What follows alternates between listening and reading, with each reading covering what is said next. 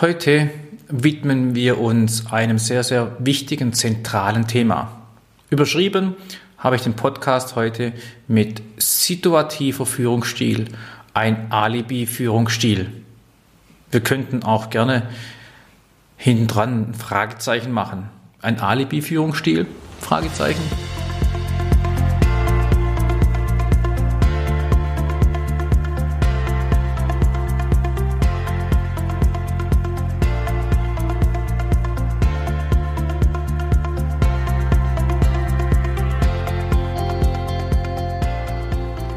Klären wir erstmal vorab, was ist ein Führungsstil? Wir reden von einem Führungsstil, wenn wir die Art und Weise beschreiben wollen, wie man mit anderen Menschen, deren Vorgesetzter man ist, umgeht. Ganz einfach, aber das reicht auch erstmal so. Viele haben ihre eigene Definition. Manche machen sich darüber gar nicht so viel Gedanken. Oft ist der Stil, sofern man überhaupt einen Führungsstil besitzt, auf den ersten Blick gar nicht erkennbar. Für manche Mitarbeiter ähm, zeigt sich das eher als chaotischer Führungsstil. Manche Mitarbeiter sagen von ihren Chefs, also für uns ist das unkalkulierbarer Führungsstil. Wobei nach dem Podcast sollte diese Frage leichter für Sie beantwortet werden können. Das ist mein Ziel. Stellen Sie sich einfach mal Folgendes vor.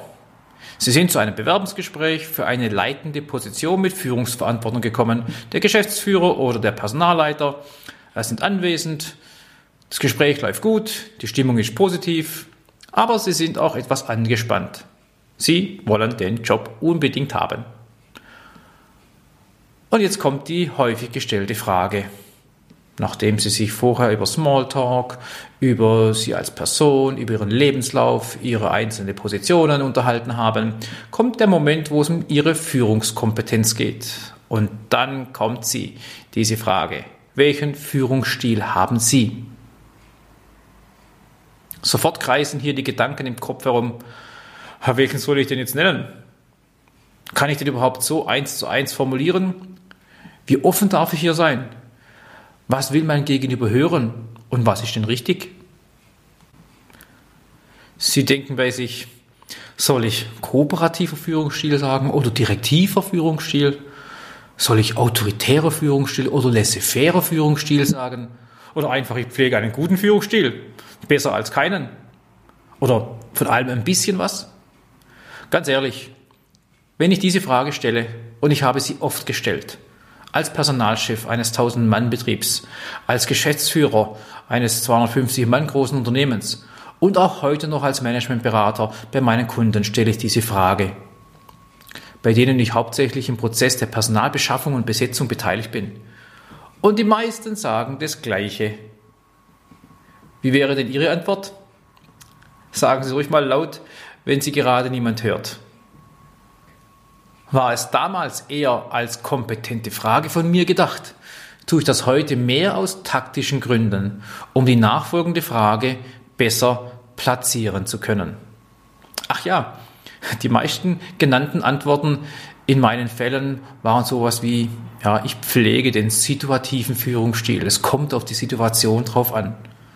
Die Antwort ist klar. Mit dieser Antwort bin ich zunächst mal aus dem Schneider. Darunter kann man alles verstehen. Also der sogenannte Alibi-Führungsstil. Was ist also ein situativer Führungsstil? Zugegeben, die Frage ist schon komplex und die Antwort vordergründig noch schwieriger. Das lässt sich nicht so einfach auf die gerade genannten Beispiele reduzieren. Außerdem versteht jeder etwas anders darunter. Vor allem lässt das Wort situativ auf nichts Konkretes schließen. Es ist ja, wie der Name schon sagt, von der Situation abhängig und ich bin erneut aus dem Schneider. Und genau da setzen wir jetzt an. Es kommt auf die Situation an. Wenn damit gemeint ist, dass es auf das Umfeld oder den sachlichen Kontext bezogen ist, hm, dann mache ich hier ein Fragezeichen hin. Wenn es aber auf die Person und ihre Fähigkeiten ankommt, dann sind wir auf dem richtigen Weg.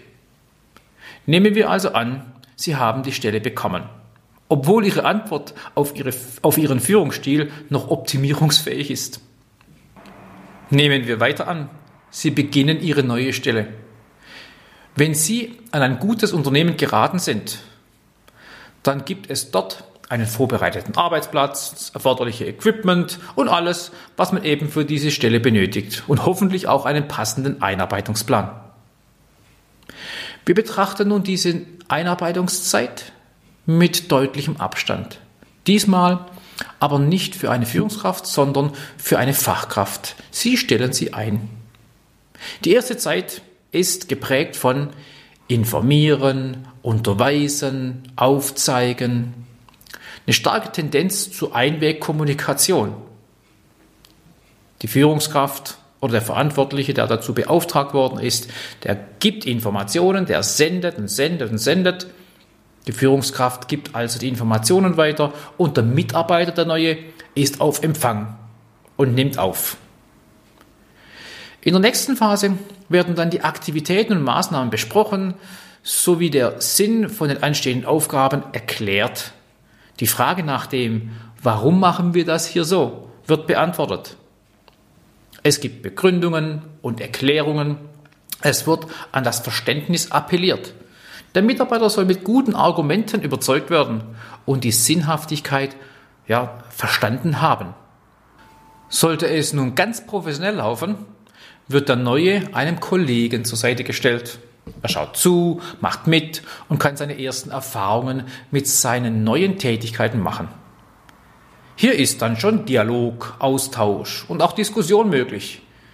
Wir nennen diese Phase Zeit der Partizipation. Zu Deutsch, wir beteiligen unseren Mitarbeiter. Hier sind wir in der Zwei-Wege-Kommunikation.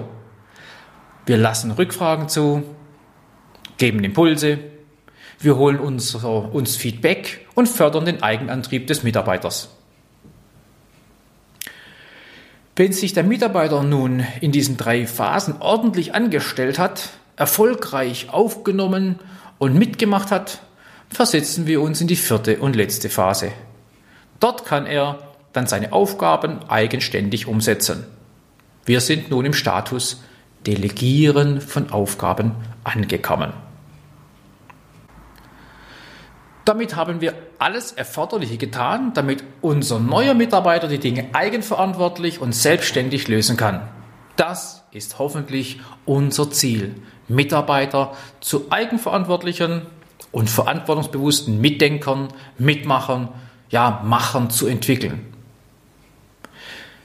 Diese vier Phasen in vier Quadranten eingeteilt haben die Herren äh, Hornsey und Blanchard beides Amerikaner, als Modell entwickelt und dargestellt. Dabei haben sie diese einfach durchnummeriert und dem Informieren, den Stil 1 zugeordnet, Überzeugen, Stil 2, bis zum Delegieren, Stil 4. Und das als Führungskraft beziehungsweise als Führungsstil, Entschuldigung, als Führungsstil allokiert. Daraus ist das Führungsstil-Reifegradmodell entstanden. Es ist zwar sehr einfach gehalten, so werden das die Kritiker sagen, aber kompliziert wird das Führen von Mitarbeitern dann schon von selber. Ich kann nur sagen, es ist schon mal ein gewaltiger Fortschritt, wenn man diese vier Phasen im Hinterkopf behält. Die muss jeder Mitarbeiter durchmachen, wenn er neu dazukommt oder eine neue Position erhält oder eine weitere neue Tätigkeit aufnimmt. Damit aber nicht genug. Zu dem Modell gehört noch viel mehr. Die beiden Herren haben dazu aber auch noch den Reifegrad eben mit ins Spiel gebracht. Von dem erzähle ich im nächsten Podcast, weil ohne den geht's nicht. Also zurück zu unserer Eingangsfrage. Welchen Führungsstil haben Sie? Aus meinem Blickwinkel, die richtige Antwort lautet dort mehrere. Und welchen wenden Sie am meisten an? Welches ist Ihr präferierter Führungsstil? Die richtige Antwort, das kommt überhaupt nicht auf meinen bevorzugten Führungsstil an. Möglicherweise habe ich den ja. Das hängt vielmehr sehr stark mit dem Reifegrad des Mitarbeiters ab und nicht von der Situation. Also doch ein Alibi, Aussage, wenn es um situativen Führungsstil handelt. Das hängt also gar nicht so sehr davon ab, was mich als Führungskraft ausmacht, sondern vielmehr von der Person, die mir gegenübersteht, beziehungsweise die ich zu führen habe. Sollten Sie das unter situativer Führungsstil verstanden haben, na ist ja alles gut. Es geht hier nicht um richtig oder falsch. Es geht um nachhaltige Wirkung als Führungskraft. Und wiederum erkennen wir deutlich, dass sich genau genommen zunächst die Führungskraft anpassen muss, bevor etwas beim Mitarbeiter passiert. Genau genommen ist das ja schon ganz komisch. Da muss man erstmal drüber nachdenken. Wenn ich als Führungskraft wirkungsvoll sein will, gute Ergebnisse erzielen will, Erfolge mit meinem Team erreichen will, dann muss ich mich anpassen als Führungskraft und nicht der Mitarbeiter. Eigentlich bin doch ich der Vorgesetzte.